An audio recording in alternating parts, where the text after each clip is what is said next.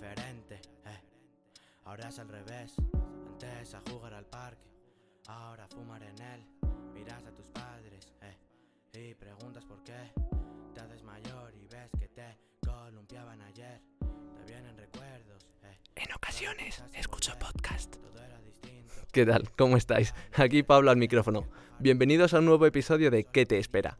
Para los que nos escucháis por primera vez, el objetivo que tenemos en este podcast es intentar arrojar luz sobre una carrera universitaria, hablando de las asignaturas que cursarías, qué hacer con los máster y los diferentes puestos de trabajo a los que podrás acceder una vez termines el grado. Quédate a escucharnos, porque hoy te diré lo que te espera si estudias Derecho. Por eso, para hoy tenemos de invitados a Juan y a Paula. Hola, ¿qué tal? ¿Cómo estáis? ¿Qué tal, Pablete? Bueno, eh, muchas gracias a los dos por ayudarme en esto, eh, en esta iniciativa todavía, en capítulo 7, 6, 8, no me acuerdo ya, voy perdiendo la cuenta. Eh, nada, entonces, para empezar, contándonos un poquito eh, dónde habéis estudiado cada uno. Si quieres, empieza tú, Juan. Vale, pues yo estudié el grado de Derecho en, en CUNEF, que era un grado de Derecho con un diploma en estudios de la empresa, que era pues todo tema, tenía también tema de contabilidad financiera, un poco de economía, y fue un buen complemento para, para no hacer solo el grado en Derecho. Y, nada, y actualmente estoy cursando también el máster de acceso en, en CUNEF, con un diploma en Derecho Corporativo Internacional, que bueno, pues te especializa un poco en temas de competencia, de M&A, negocios Ujú. internacionales, y que como complemento a solo al máster de acceso está bastante bien. Mm, ¿Tú, Paula? De Valencia, eh, por aquel entonces era la licenciatura y hice Derecho y Ciencias Políticas también para complementarlo un poco. Ujú, La verdad me planteé también hacer Derecho ya de Sí. políticas, la verdad que con políticas em, tienes una carga bastante gorda de Derecho Público y tal, que luego al Ujú. final acabé haciendo un máster también de Derecho Mercantil Europeo. Lo hice fuera de España porque con la licenciatura no se requería el máster. Y nada, ahora mismo estoy trabajando en Berlín en un fondo de capital riesgo y llevo ya cinco años aquí. Muy bien. Así que el derecho eh, mercantil europeo, la verdad, bastante útil para eso. decir. Vale, yo le quiero hacer antes de empezar ya con el, mm, con el tema una pregunta a Juan, que es, ¿te metiste en la carrera porque viste Suits, o cómo defender a un asesino o algo de eso? No, no, no, al revés. Yo, eh, al revés que Paula, tenía clarísimo que no quería hacer nada de ADE, ni números ni nada. Eh, en casa tampoco hay ninguna tradición de, de derecho, de abogados, pero como no me llamaba nada el periodismo, ni marketing, ni ninguna otra de carreras de letras, y el derecho pues siempre al final pues me llama la atención y tiene buenas salidas laborales, dije pues, pues derecho. Y, y para adelante. Muy bien. Vale, pues lo primero que os quería preguntar es algo que hay gente que puede pensar esto, ¿no? Pero derecho no es solo aprenderse la Constitución y, mm, u otras leyes, ¿no? Nada, nada, para nada. Eh, de hecho, es bastante más práctico. Eh, obviamente, pues al final siempre tienes que saberte el. No saberte el código de leyes, porque al final el código de leyes, el código civil, la constitución, eh, lo que sea, de- siempre va a estar ahí para, para apoyarte, pero luego también es eh, muchísimo, muchísimo más práctico de lo que la gente de verdad se piensa. Eh, es verdad que es- son tochos a veces inhumanos, eh, pero, pero es una carrera también muy, muy práctica. ¿Tú piensas igual, Paula? Sí, sí, la verdad es que sí, además yo tuve la oportunidad de también estudiarlo fuera de España. Em, lo estudié en Alemania y creo que, o sea, estoy súper de acuerdo eh, con lo que has dicho, Juan, porque muchas veces eh, te hacen estudiar tochos inhumanos o, no sé, tienes que estar memorizando y recitando como un papagayo, la verdad, pero luego, em, luego a la larga siempre vas a tener, pues, una ley de sociedades de capital a mano, siempre vas a tener cualquier directiva europea a mano, cualquier Hmm. código civil, la Constitución, etcétera. Con lo cual sí que eh, quizá debería estar enfocado de una manera un pelín más práctica, pero yo, por ejemplo, siempre, siempre supe que quería estudiar Derecho, no me preguntes por qué, quizás es un poquito vocacional. Y la verdad es que eh, no, te- no es que tenga nadie en la familia tampoco, pero bueno, eh, la verdad un poquito vocacional y sí que es verdad que es una pena en parte porque muchas veces la- las personas pues, que no tienen memoria o que realmente no les gusta estar estudiando los ocho que tienen más capacidad práctica, igual la carrera de Derecho no la pueden ver tan... Sí, luego hablaremos un poco de a quién recomendáis Sí. a lo mejor esta, esta carrera. Eh, vale, eh, has dicho que has, has hecho también en Alemania la carrera, esto por el, Era- por el Erasmus, entiendo. Eh, yo hice el Erasmus en Polonia, en Varsovia, ahí me di- Vale. y ahí me especialicé en Derecho Europeo porque podía pelín mezcladas de cuarto, de quinto, no sé cómo será ahora. Sí. Y luego me gustó muchísimo el Derecho de Competencia también, Derecho Mercantil y estudié el máster eh, fuera, el LLM, Ah, vale, en genial. Alemania. Y tú lo has hecho en la Universidad de Valencia, has dicho, eh, Juan, tú lo has hecho en CUNEF. mm, a ver, yo he estado mirando tan, tanto públicas como privadas y la verdad es que me parece, tanto todas las públicas como la diferencia entre públicas y privadas, el contenido al fin y al cabo es el mismo. eh, creo que no hay ninguna diferencia, salvo alguna pequeña cosa. Eh, no sé si, dependiendo de la universidad, a lo mejor la diferencia que podría haber es el tema de la bolsa de prácticas o de trabajo. Pues bueno, o sea, sí que es verdad que hay eh, uni- universidades privadas. Yo hablo de lo que sé de derecho, que, que pueden tener eh, a la larga o a la hora de salir al, al mercado laboral igual más prestigio o más renombre eh, que otras universidades, ya sean públicas o incluso eh, privadas también. Pero, pero sí que es verdad que luego tú de cara a empresa, y esto ya hablándolo con gente de recursos humanos o que ya está metido en el mundo, eh, sí que es verdad que te dice, bueno, pues eh, sí que es verdad que si vienes pues, de ICADE, por ejemplo, de Derecho, eh, igual sí que tienes, eh, te ven como con mejores ojos que si vienes igual de una pública que tiene menor renombre o saben que exige menos. Eh, y eso sí que eso sí que en parte es diferencial, porque al final las asignaturas sí que es verdad que son las mismas. Al final, eh, Sí. yo qué sé, pues contratos obligaciones, que es Civil 2, pues la tiene todo el mundo. Otra cosa es ya Sí, también ahora hablaremos, la- ahora hablaremos de ellas. Entonces Ah. tú, mm, Paula, eh, ¿ves un poco igual las cosas que Juan o no? La verdad es que yo lo veo un poco igual, sobre todo porque yo después de la carrera, antes de mudarme aquí a Berlín, estudié en Barcelona. Eh, perdón, estuve haciendo unas prácticas en Barcelona, en la CNMC, y quería entrar en algún despacho de abogados y sí que es verdad que, por ejemplo, em, cuando vienes de alguna universidad privada, pues esa de, por ejemplo, también en Barcelona, pues digamos que tienes bastante más ventaja que Vale, cuando, por ejemplo, de la Universidad de Valencia. sí. Eso yo lo que experimenté también, sí. Vale, genial. Bueno, pues ya que hemos dejado esto un poquito claro, tema diferencias universidades y tal, eh, vamos a meternos ya a las asignaturas. Esto hay ap- capítulos en los que lo hago año por año, otras, o sea, asignaturas por año, otras hago el conocimiento un poco por año.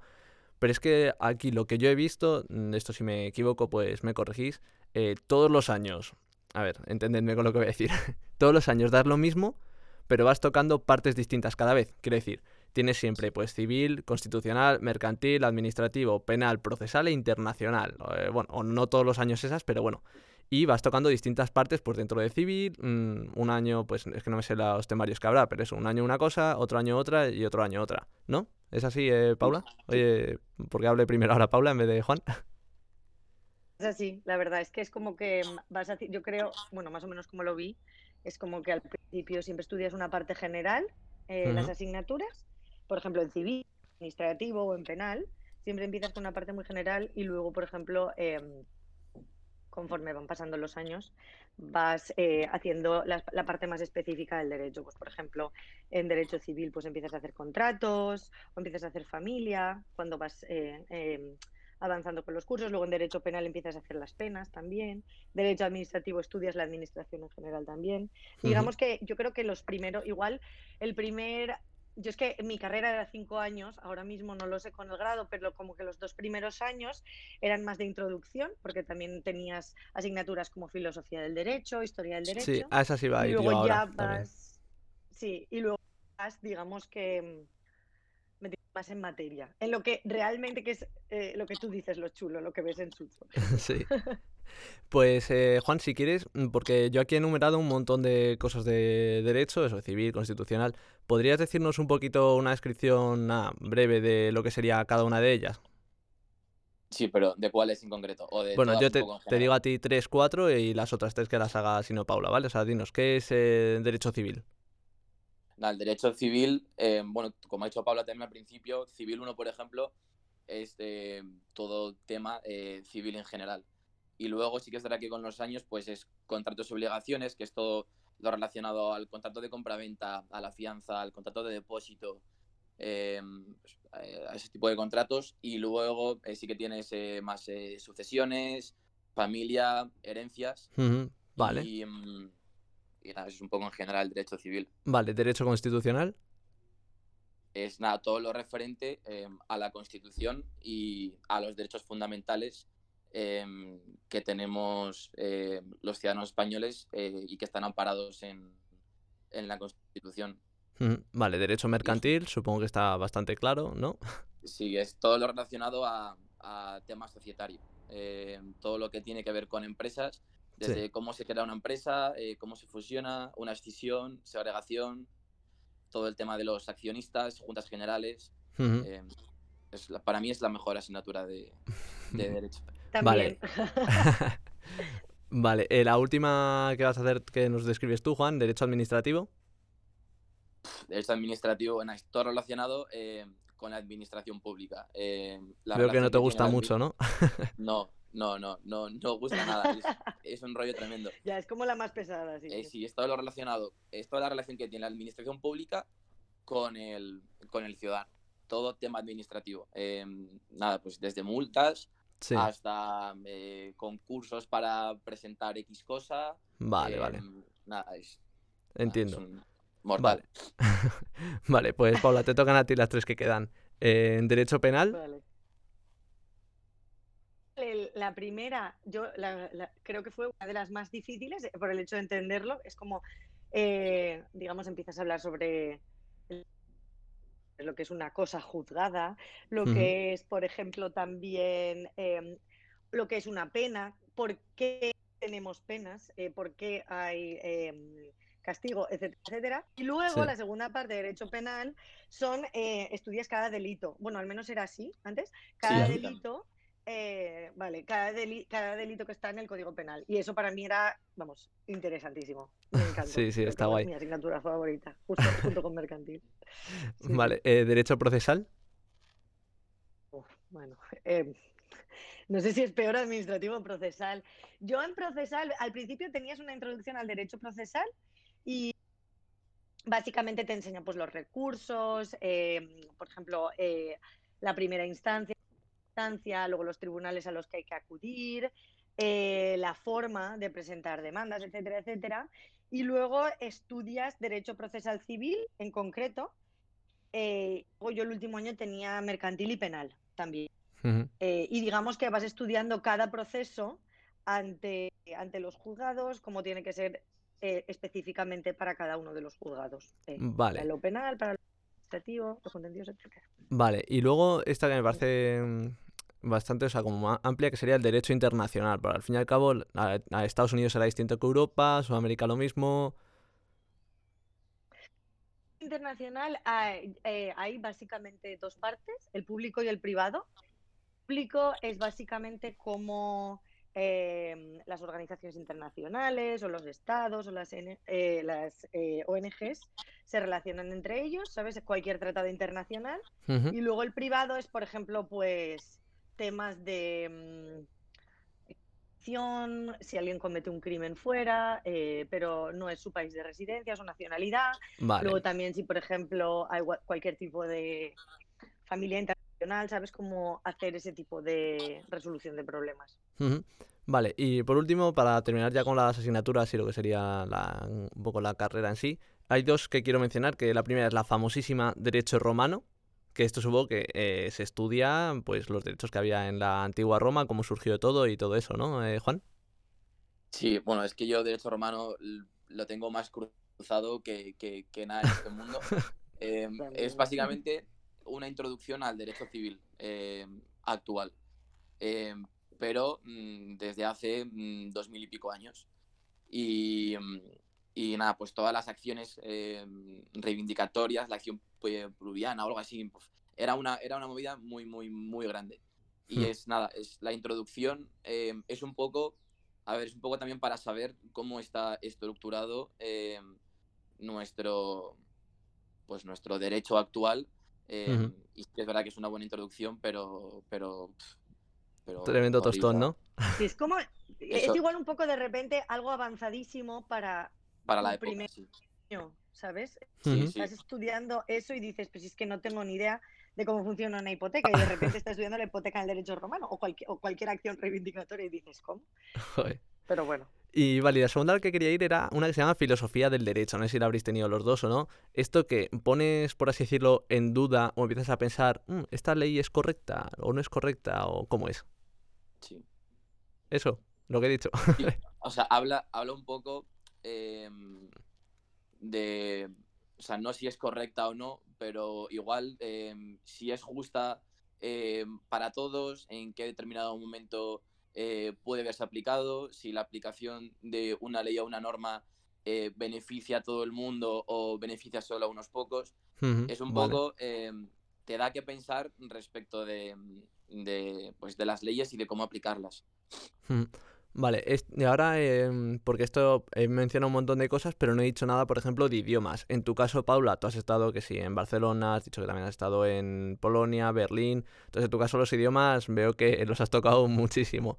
Pero lo que sería en la carrera, ¿no? Los dejan bastante de lado. Por ejemplo, bueno, yo la hice la carrera en castellano, ya está, sí, sí. Lo que pasa es que sí, luego en e- el Erasmus lo hice en inglés. Claro, claro. eh, luego el máster también, alguna asignatura sí que la cursé en alemán, pero alguna sencillita.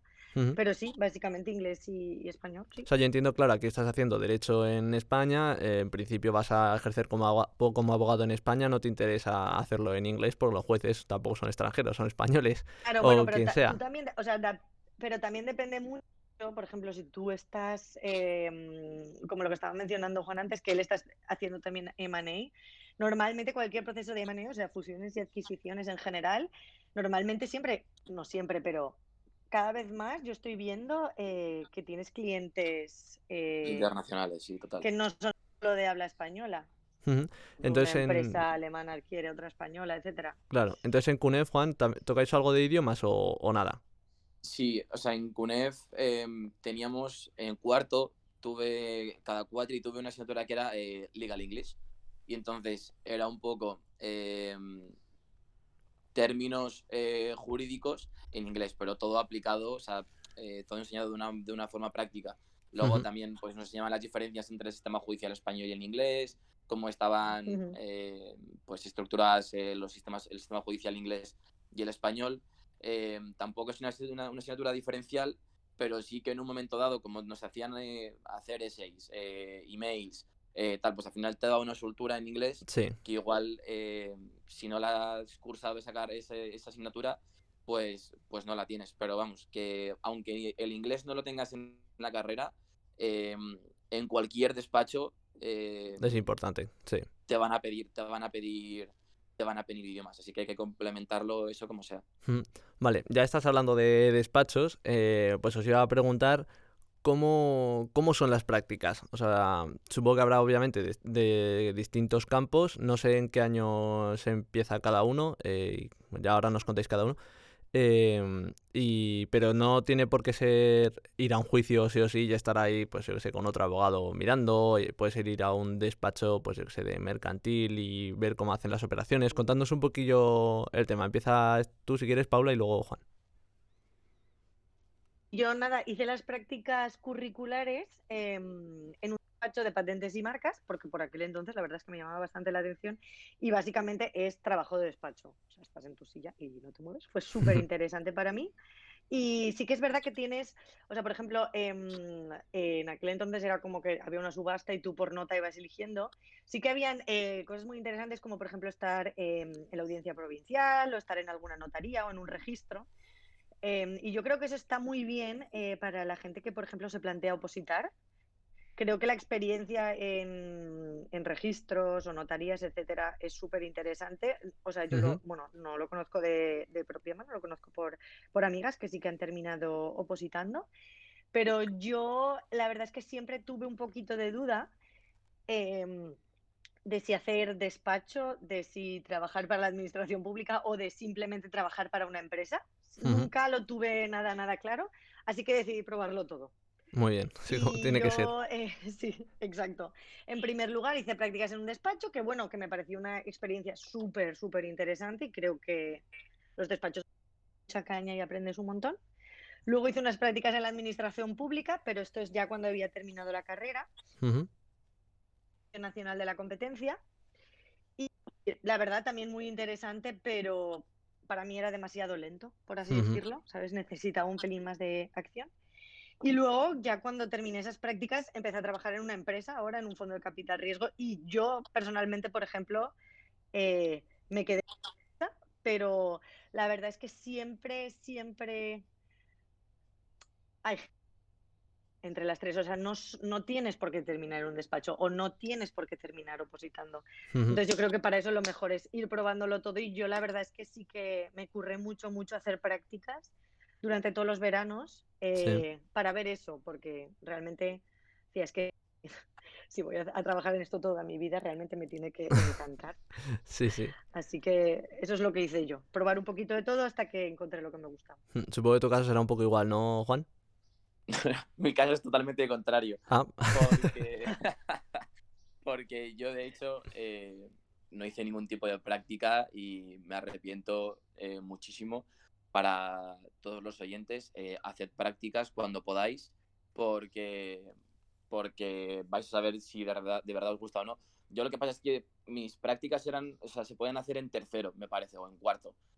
Y, em, y yo em, tuve la mala suerte de que arrastré una asignatura y si arrastrabas una asignatura en, en CUNEF no te convalidaban eh, la asignatura de prácticas, entonces tenías que cursar, creo que eran otras dos o tres asignaturas en vez de esa.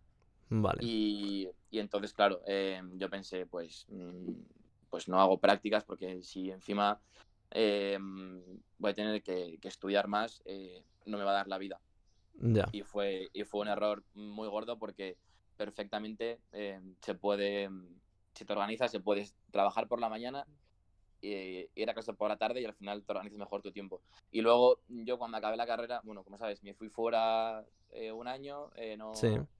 No hice prácticas, luego estuve trabajando en el departamento legal de, de una empresa, eh, pero nada, fue muy poco tiempo y, y nada, ya, ya ahora estoy haciendo el máster. Así que yo de experiencia laboral o de prácticas, eh, por ahora, eh, poco te Poquito. puedo comentar. Sí, bueno, pero para eso tenemos esto, ¿no? Para avisar a los oyentes y que no cometan algún error que habéis podido cometer los invitados. Eso es. Em, vale, pues quiero pasar un poco rápido por el tema de los dobles grados, que ahora hay muchísimos, em, pues con relaciones internacionales, con periodismo, criminología, ciencias políticas que habéis mencionado. Em, pero esto, siendo derecho una carrera con tantísimo temario y cosas así, entiendo que se puede perder un poco de contenido de derecho. ¿O creéis que tiene alguna ventaja, Juan? Eh, yo creo que tiene una ventaja siempre, porque al final eh, te estás formando eh, más y en más materia. Vas a ser más completo que, que una persona que haya estudiado de solo derecho. Es mucho más duro, eh, es más tiempo y no creo que y no creo que, que dejes de lado parte del derecho. Yo tengo amigos que han estado eh, haciendo el doble grado eh, de derecho con ADE o derecho con relaciones internacionales y al final tenían eh, prácticamente las mismas asignaturas que yo eh, y encima las de su, su otro grado y, y si alguien se ve con la cap- capacitado para hacerlo eh, y con ganas, eh, creo que es la mejor opción. O sea, vas a ser vas a tener más ventaja y vas a ser más atractivo de cara eh, a alguien que te contrate en un futuro sí. si tienes dos grados en vez de solo uno. Mm, eh, ¿Tú piensas también que tiene ventaja, Paula? Sobre todo porque mm, eh, lo que estabas preguntando antes, Pablo, que muchísimas veces, en muchísimas ocasiones que te pierdas asignaturas, sino que son complementarias. O sea, por ejemplo, en, en ciencias políticas había muchísima carga de derecho administrativo. Entonces, digamos que tú lo, optativas no hice ninguna, lo que hacía era, digamos, las asignaturas gordas, por así decirlo, de ciencias políticas. Y en ciencias políticas, por ejemplo, yo puedo hablar eh, solamente de, de esta doble licenciatura que hice, pero se complementa mucho también en temas como filosofía del derecho, se complementa eh, muchísimo también en temas como derecho europeo, que es lo que terminé yo haciendo en el tema de las instituciones, etcétera. Con lo cual yo creo que mm, tener dos, dos grados es más como un complemento que te ayuda mucho a entender una carrera respecto a la otra y puede servir muchísimo en el futuro. Eh, a mí, ciencias políticas, por ejemplo, básicamente me sirvió para eh, centrarme en derecho europeo. Entonces creo que si, eh, de acuerdo con lo que ha dicho Juan, si tienes la capacidad y te puedes organizar, porque la carga lectiva sí Hmm. que es bastante más, yo lo recomendaría completamente. Pero sobre todo te tiene que gustar y tienes que estar convencido, porque si no puede ser un pelín una pesadilla. Pero sí. Es que tener en cuenta que vas a echarle bastantes más horas, pero bueno, Sí, sí. si te gusta lo que haces, Vale, pues vamos a hacer ahora el descanso que suelo hacer, solo que en este caso no, no os voy a sacar el tema derecho, como suelo hacer a lo mejor en otros episodios. Y, y os quería preguntar un poco por mitos de abogado. Lo típico, pues, que ves en las series, como he dicho antes, en Suits, en cómo defender a un asesino, cosas así. Yo os quería preguntar sobre todo por el framo- por, uy, famoso, por el famoso protesto de, de los juicios. ¿Esto se hace así de, se hace así de verdad? a ver, eh, sinceramente yo no he estado en un juicio en mi vida, solo está en juicio. Y la verdad es que yo creo que es un pelín más, es todo un pelín más peliculero, obviamente, en la ficción. Y la realidad es que es todo un pelín menos dinámico y bastante más procesal, por así decirlo. Y sobre todo en España. Sí. Claro, esto es, ah, también me iba a meter un poquillo en el tema de los abogados, a lo mejor es en Estados Unidos o España, que allí pues los juicios van un poco distinto con ese juez po- eh, ese juzgado popular que tienen. Pero bueno, para mantenernos un poco en el tema de los mitos, también os quería preguntar, por esto siempre que ves una serie Perdón, lo que es- mira, voy a añadir Venga, una dime. cosa que Sí. se me desmitificó completamente un, ju- un juicio, ahora que me acuerdo. Estaba yo emocionadísima porque nos llevaron en el máster a, mm, a, un, a un juicio en, en la Corte Europea eh, Ujú. de Derechos Humanos y tal. Y yo pensaba, "Buah, esto va a ser chulísimo, pero en verdad es básicamente abogados leyendo un papel y es tú escuchando el traductor simultáneo. Entonces como que se te desmitifica un pelín. Al final Sí. dices, ay, pues no es tan dinámico como en las pelis. Pero bueno, sigue siendo interesante de ver al menos. Vale, yo le- eso, otro mito que os iba a decir, porque lo, que digo, en las series acabas viendo siempre que viven todos los abogados en un aticazo eh, en medio de Nueva York con una cristalera de locos y unas vistas que te quieres morir. Todos los, mm, obviamente todos los abogados no están forrados, pero hay tanta cantidad de abogados con pasta. Eh, a ver, depende. En Estados Unidos yo creo que sí, porque en Estados Unidos el nivel adquisitivo que tienen los abogados es muchísimo, muchísimo mayor que el que tienen eh, en España. Eh, Ujú. Sobre todo si trabajas para eh, bufetes eh, eh, grandes e importantes.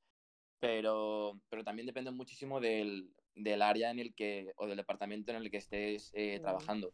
Hay departamentos que son bastante más lucrativos que otros. Por ejemplo, mercantil, así a bote pronto se me puede ocurrir que por lo general es bastante más lucrativo que, no sé, eh, que el procesal puede ser, o incluso que, que el penal si llevas casos más pequeños. Y, mm, y sí, eh, al final el, el- el pisito que aparece en Suits en Manhattan eh, no, no, no es la realidad. Vale. ¿Algún otro mito así que, que, pues como ha dicho Paula, que algo se le de- desmitificó en la carrera? Eh, no, la verdad es que, o sea, así como mito, mito no. Eh, todas las series que vemos, eh, yo creo que tienen muy poco que ver con la realidad. Y encima todas las series que ves, encima de abogados, están todas, todas, todas en, en Estados Unidos. Hmm. Eh, eso es porque en Estados Unidos también hay como es un mundo, yo creo que el mundo del derecho en Estados Unidos es bastante más salvaje Hmm. y rudo que, que, que el español y al final pues puedes sacar mucha más chicha para una serie que, que si lo haces en España que al final sería un, un- un puto rollo. Un rollo, perdón. Sí. Deberías a un abogado con una maleta enorme con sentencias y ya está, o con archivos, ¿no? No sería tan guay, creo yo. Sí, con ficheros y ficheros y ficheros, eh, gordo, calvo y yendo a, a Plata Castilla. Exacto, exacto. Vale, pues bueno, ya este pequeño descansito que quería hacer, vamos a volver eh, al tema de, bueno, ahora vamos a pasar al tema del máster.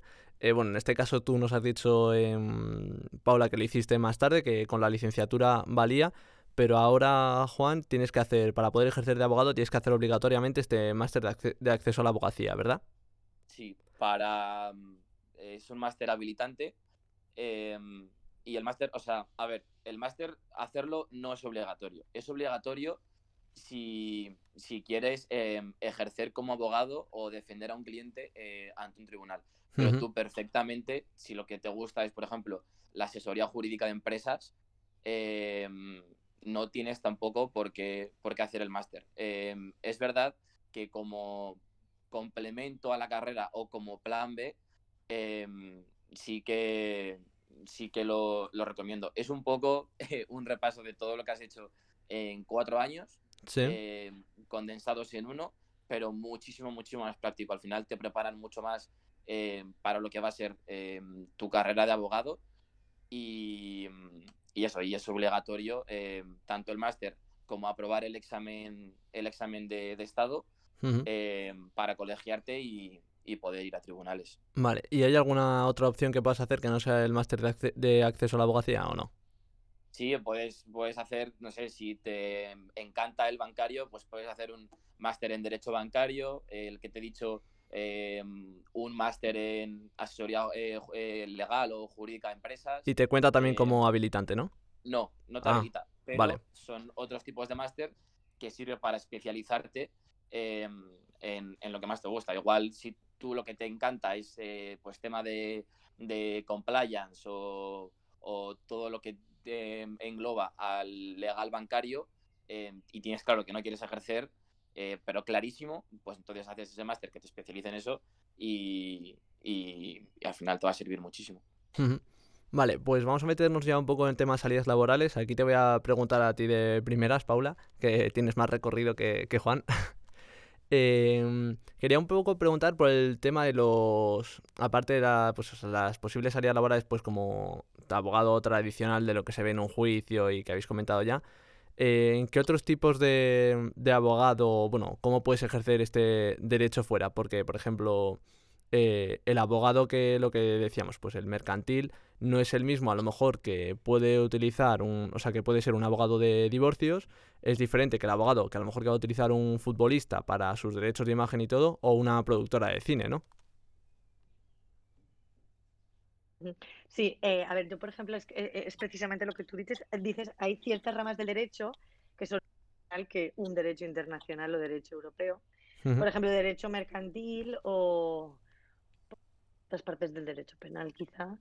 em, están, o sea, tienen una posibilidad muy grande de, de poder ejercerlo fuera, sobre todo porque es lo que estábamos comentando antes, ahora sobre todo en la Unión Europea, ahora cada vez más fusiones de empresas, ahora hay un montón de startups también, por ejemplo, que reciben inversión de inversores pues de aquí, de allá, de fuera de España, de fuera de Europa, etcétera.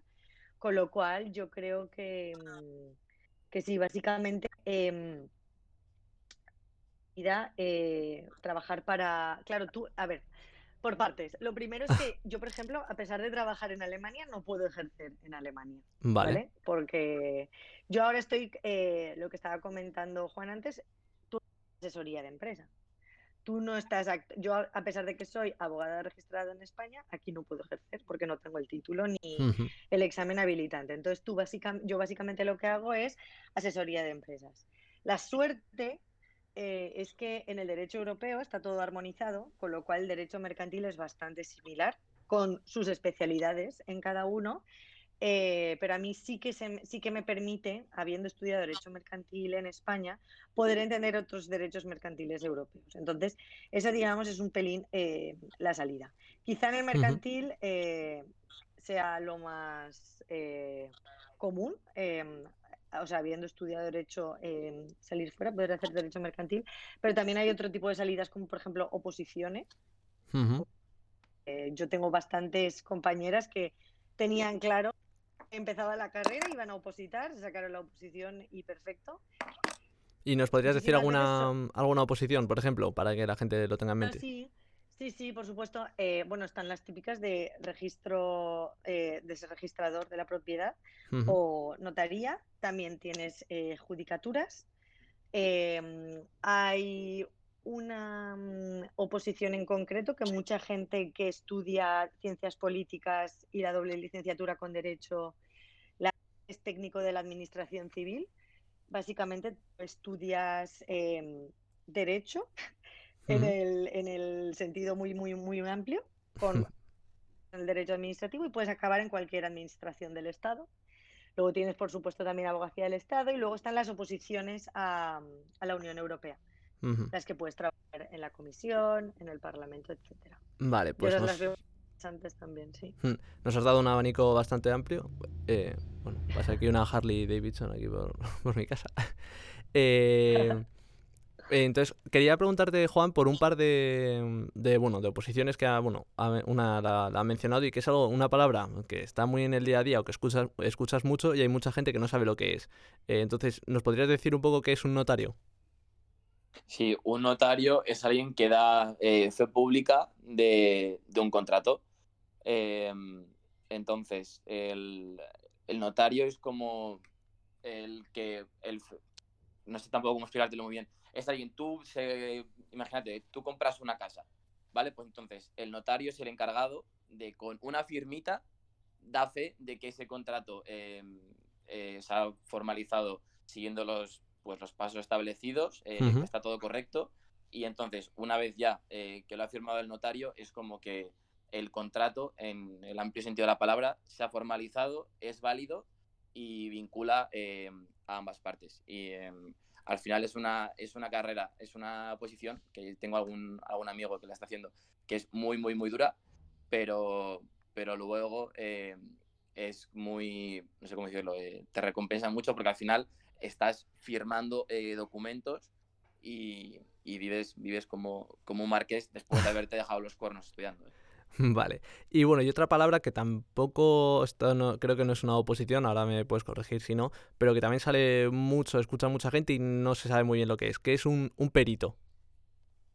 un perito, eh, un perito es alguien, eh, bueno, lo puede, eh, puede ser llamado por las partes o por un juez, eh, que es el que se encarga de, mm, en, en un juicio, de establecer eh, las diferentes hipótesis que le han planteado tanto las partes eh, como el juez, por ejemplo.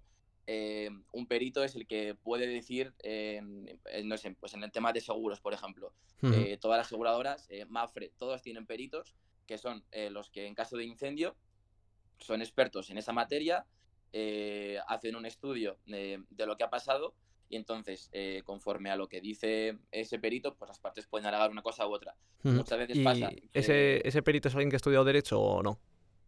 Eh, pues la verdad es que eh, no lo sé. Creo que no hace falta haber estudiado Derecho eh, para, eh, para ser perito. Eh, Ujú. Si Paula lo sabe, que me corrija. Pero yo creo que no. Y ese, según, exacto, es según, por ejemplo, nosotros, yo muchas veces he trabajado con algún perito cuando hemos vendido alguna empresa participada y, ejemplo, eh, esto, es inter, o sea, esto es interpartes, ¿no? Es, por ejemplo, ante un juez, por ejemplo, no te pones de acuerdo en la valoración del precio de una participación, por ejemplo, entonces buscas una parte independiente y en este caso eh, suelen ser, por ejemplo, economistas o gente que ha estudiado finanzas, contabilidad, etcétera. Es- Vale. con los que he trabajado, pero por ejemplo, sí que estoy de acuerdo con Juan que muchos sí que, supongo que para lo penal sí que tienen que haber estudiado Vale. eh, criminología, etcétera. Claro, Sí. claro, claro. O sea, el, eh, Depende un poco de la Ah, materia, ¿no? Realmente. claro, han tenido, han- tienen que ser expertos en aquello en lo que ya han estudiado, eh, ya sea en temas eh, pues contractuales, de economía, eh, de seguros, eh, temas de criminología penal.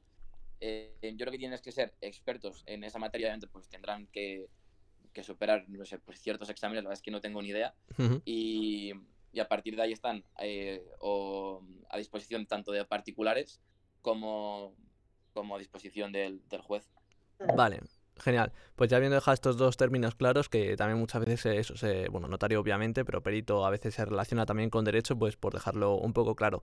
Eh, pues te quería mm, preguntar ahora, Paula, porque has hablado antes de ello, eh, ¿a quién recomendáis esta carrera realmente? Tú has dicho que en tu caso era más vocacional, pero ¿a quién se la podrías recomendar? Eh, perdón, es que se ha cortado. ¿A quién recomendaría la carrera? Sí. ¿Verdad? ¿Esa es la pregunta? Vale. Sí, a ver, yo en mi caso fue vocacional, lo sabía desde el principio, pero realmente creo que es, eh, yo lo recomendaría a personas que mm, le gusta, porque yo creo que el derecho además en, en, general, aunque no tengas claro si lo quieres hacer o no, te da un poco un conocimiento bastante amplio de las cosas. Uh -huh. Entonces, en muchas ocasiones, um, si no sabes lo que quieres hacer y realmente, pues por ejemplo, te gusta estudiar, te gusta leer, eh, digamos que, pues,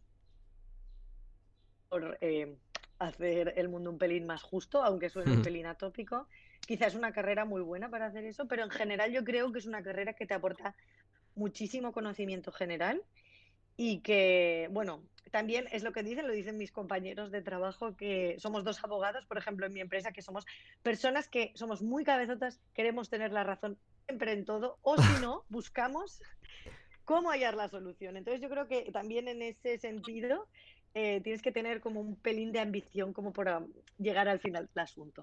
Vale. Tú, Juan, ¿a quién le... como rasgos de personalidad. Sí. ¿Tú a quién le recomendarías la carrera, Juan? Eh, pues para empezar, eh, bueno, es que yo te he hablado desde, desde, mi, desde mi, mi, punto de vista y de lo que yo sentía cuando elegí la carrera de Derecho.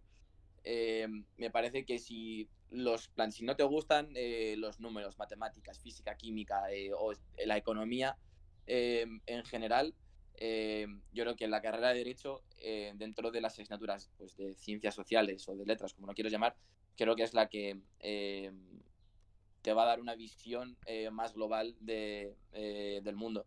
Eh, al final, derecho, tú compras un ticket de metro y eso es derecho, es un, es un contrato. Uh -huh. Eh, la gente también tiene que, mm, se la recomendaría sobre todo a, a personas, a gente eh, inquieta, eh, también a gente muy cabezota. Es verdad que la gente que le estudia derecho es gente que le gusta discutir, eh, por lo general, y, y no sé, gente con, con, con ambición, que sepa también dónde se mete, porque, porque hay años o cuatrimestres que, que son muy, muy duros y encima no te va a gustar toda la carrera de derecho. Hay asignaturas que te pueden eh, flipar, como pues será mi caso con, con mercantil, Sí. y luego te puedes encontrar con un derecho administrativo de turno que tienes que estudiarte eh, un manual eh, que parece, no sé, eh, una novela de Santiago Posteguillo y, y te, quieres cortar, y te quieres cortar las venas. Eh, entonces, eh, eso, gente que, que, a la, que a la primera de cambio o que no le guste, que no, que no se desanime. Para quien no lo sepa, Exacto, Santiago es Post- Posteguillo es un autor eh, de algunas novelas, sobre todo de tema historia romana, bastante, bas- con unos libros bastante, bastante chulos. Pero bueno. Eh, vale, pues antes de despedirnos vamos a responder a la única pregunta que tenemos de los oyentes, porque el resto las hemos solucionado durante el podcast. Eh, bueno, a los oyentes les recuerdo que pueden mandarnos sus preguntas y sugerencias al Instagram del podcast en arroba que te espera, accediendo a nuestras historias destacadas o viéndolas cuando las subimos. Y si lo prefieres, puedes mandar un correo a que te espera podcast@gmail.com. En la imagen del podcast podéis ver cómo se escribe si os ha quedado alguna duda. Vale, entonces esta te la dirijo más a ti, Paula, porque tú has hecho el Erasmus y nos preguntan un poco por el Erasmus en esta carrera, por el tema de la Constitución española o leyes en España y las leyes en otro país. A ver, yo lo recomiendo totalmente porque para mí fue una experiencia que me abrió los ojos un montón. Y como he dicho antes, perdón, como he dicho antes, eh, la verdad es que ahora el derecho europeo se va armonizando cada vez más y más. Digamos que es como pide de la pirámide del derecho, el derecho europeo es como eh, el que predomina, incluso a veces eh, sobre el derecho español. Entonces, yo creo que en muchas ocasiones salir fuera a hacer el Erasmus está fenomenal porque te da también una visión eh, distinta de ver de, eh, perdón, sistemas jurídicos comparados. Sí. Eh, es perfectamente compatible porque normalmente las asignaturas que nos te deja elegir tu universidad, no sé, igual varía, depende de cada universidad, eh, tienen que ser aprobadas. Yo, por ejemplo, eh, en mi caso concreto, cursé asignaturas como filosofía del derecho, historia del derecho, hice derecho europeo, hice derecho mercantil, hice derecho internacional. Entonces, digamos, son asignaturas que en realidad eh, cada país se supone que lo va a tener bastante similar porque estamos todos bajo claro. el sistema jurídico europeo. Otra cosa es el idioma. Yo, por ejemplo, lo cursé en inglés en Polonia, pero sí que es cierto que tengo amigas en la carrera que lo cursaron en Italia o en Francia y lo hicieron en italiano o francés y la verdad es que para ellos la, para la experiencia fue maravillosa Hmm. porque digamos que refuerzas un idioma de reforzar de otra manera que no sea así. Y yo creo que luego los despachos, por ejemplo, tienen bastante esto en cuenta porque es como un plus además del inglés. Sí. Vale, bueno, pues como esta era la única pregunta que no habíamos solucionado a lo largo del podcast, ya solo me queda preguntaros si tenéis algo más que decir, algunos dos, algo que creáis que se haya quedado en el tintero o queréis echar pestes contra la carrera, a lo mejor. Yo la disfruté mucho, mucho, mucho. Yo, a ver, he sido un poco empollona toda mi vida, entonces, ¿qué puedo decir? Me encantó, la disfruté muchísimo, muchísimo y aprendes una de todo lo que te rodea, la verdad. Pero alguna cosilla que digas, pues no hemos mencionado este tema, a lo mejor sería interesante. ¿Algo que pienses? No, creo que lo hemos tocado Pues todo, la verdad. yo creo, Pablo, Sí. que em, y esto pues lo digo pues como estudiante de derecho em, em, creo que hay asignaturas o, o ciertos em, temas que no solo deberían estudiarse en la carrera sino que incluso deberían estudiarse desde el colegio porque Sí, es eh, verdad. Hay una incultura em, jurídica, pero no solo en un ciudadano de a pie, sino incluso en periodistas, em, en medios de comunicación, que a veces dicen em, auténticas barbaridades Ujú. y a veces en vez de informar, informan mal o incluso desinforman. Y, y creo que en eso la sociedad española eh, tiene, tiene mucho que, eh, que mejorar en, en- en cultura jurídica en, en general. Ujú. Vale, o sea que a todo el mundo le que recomendarías informarse un poquito, ¿no? Al menos por su lado, ya que en el colegio no le enseñan. Sí, sí, porque cada vez que pasa algo, eh, por ejemplo, así que se me ocurre a bote pronto, eh, por ejemplo, lo de, lo de la manada, eh, de repente todo el mundo eh, es penalista, eh, todo el mundo se le sabe todo el código penal, todo el mundo sabe eh, cómo funciona el proceso, todo el mundo tiene, hombre, todo el mundo tiene derecho a opinar, pero, pero joder, qué menos que, que opinar sabiendo cómo, cómo funciona también el, el, el sistema, ¿no? Vale. Y nada, eso, eso, eso pienso yo.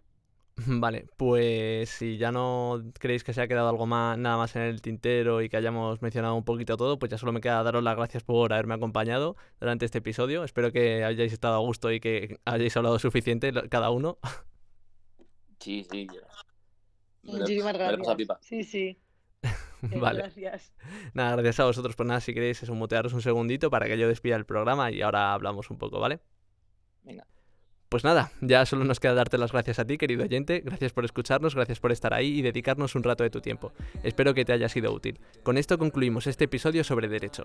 Soy Pablo Bernard y he sido tu host durante este rato. Sigue el podcast para no perderte el siguiente episodio y así saber qué te espera. Adiós.